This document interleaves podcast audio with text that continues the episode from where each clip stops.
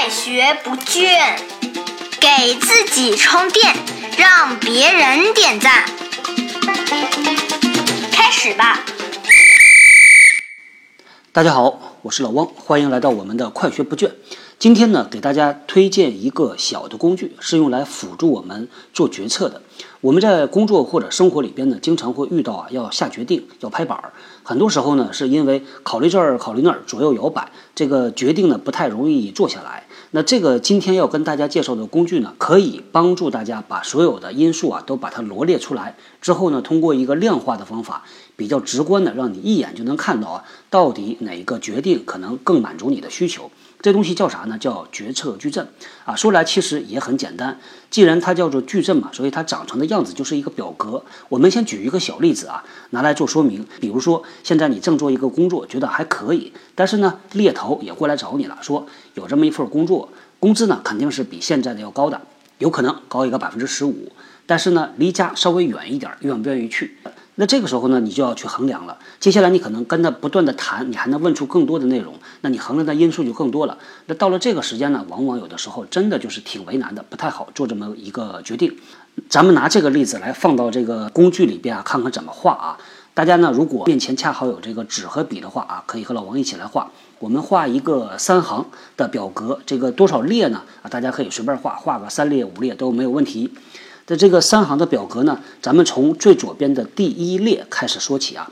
咱们看里边放什么。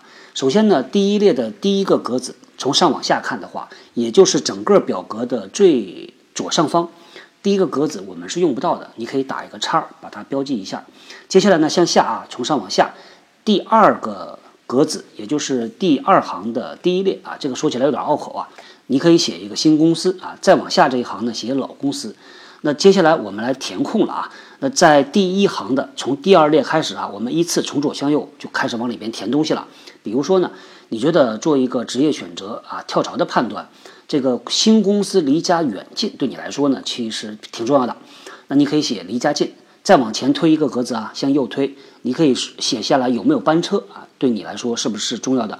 再有呢，工资的涨幅，比如说工资涨幅。再往下呢，有人比较在意是不是在市中心呐？啊，老板好不好啊？老板是什么行业出来的呀？大公司、小公司的背景啊，还有培训多不多呀？这个每个人如果做这个表格的选择会很长很长。那越长呢，其实一个人下决定又不容易判断。接下来咋做呢？当我们把这个表格纵的和横的最左边的这一列和最上面那一行表头我们都写完之后，接下来其实就是每一个项目去问自己问题了。比如说，咱们看啊，这个。第二行第二列的这个格子，那它对应的行和列里边的标题是啥呢？是新公司离家近，这个你要打一个分数。其实这个工具的价值啊，就在打分数这一瞬间。因为呢，我们很多时候想，其实想的比较模糊，需要有人来主动的问你，或者你通过类似的这样的工具来问自己，到底我的标准是什么？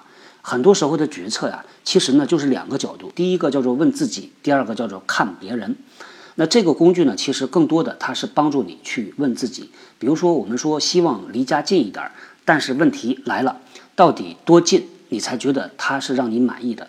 出门五分钟这是最好的，但是在现在，尤其在大城市里边工作啊，这个是一个梦想了，很难很难实现。所以你在写第一个打分的时候，你一定会进入到一个纠结的状态。你说到底，我认为多长时间合适？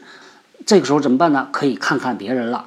大部分的同事朋友，他们的工作可能是在一个小时或者半个小时的车程。你说好，那我就以这个为标准，我给自己呢，在每一个格子啊，我一共就三个档次，一分、两分、三分。如果呢，它在半个小时以内，我认为这是非常有吸引力的，那么我写下三。如果呢，它是一个小时左右，那我写下二。如果呢，它是一个小时以上。那我就写下一，那你看这就有一个标准了。其实这个过程就是问自己，不断的去把一个问题啊，把它想清楚的过程。那说实话，如果你不用这样的工具，也可以这么做，是可以的。你不用去写表格，你把它列在纸上，一项一项列也可以。所以这个工具呢，是没办法帮你去给啊一个答案的。它其实更多的是帮你去把这个问题想清楚。它通过一个结构化的方式。那接下来呢，当你把每一个格子啊都填完之后呢，就会得到一个总分儿，然后你比较一下。最有意思的事儿啊，就是我发现很多人呢，他即使是比较完之后，他还是举棋不定。他说这个我还是没法下决定。那说明什么呢？说明你还没有找到自己最想要的东西。当你找到了之后，你的决定其实并不难下的。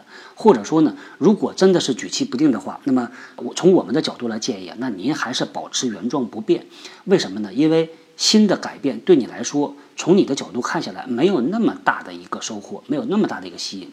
我们在以前呢也讲过，你在一个公司里工作的久了之后啊，你会有很多的隐性的组织资源，这个资源呢可能是你没有意识到的，当你离开之后，你才会发现。比如说这个公司的环境啊，你的整个的网络呀，它会让你的工作变得很简单。你到了新公司之后呢，你这个学习成本和重建这个隐形资源社交圈的成本会非常高啊。好，那咱们就简单说这个工具。接下来呢，咱们再补充一下，这种工具呢，它可以用在什么情境下？刚才我们举的例子啊，是用在个人啊，我自己想不清楚，我用它来辅助我做决定。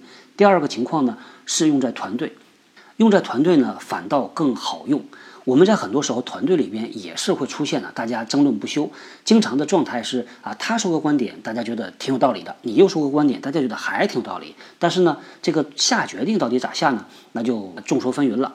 那我们可以这样啊，所有人都在场的时候，我们做一个决策矩阵，我们把这个每一个选项啊，选项一二三就列在这个表格的最左边的这一列，呃，每一个选项占一行，之后呢，把大家认为重要的因素啊。从左向右的列在这个表头上面，那大家就可以针对每一个选项去讨论了。这个好处啊，又说到这个价值了，这个工具的价值。当你把这个问题马上的清晰化之后，呃，马上要解决的问题啊，就是你要去定标准，到底，比如说这个项目早十天啊，它带来的好处是什么？那当你把每一个每一个元素都单独的抛出来，用放大镜去照。每一个人呢，都把他的意见加进去，这个过程呢，其实就是大家形成一个统一意见的过程。所以这样的一个工具呢，在团队决策中啊是比较的好用的，它容易让团队很有效率的达成一致。好，那今天呢，咱们就说到这儿啊，这个我们后天接着聊。九月十五号的直见共济会等着各位，时间越来越近了啊。技能大家 get 到了吗？我是小汪，搜索关键字“人呐”，找到老汪的新浪微博和微信公众号，看更多的内容。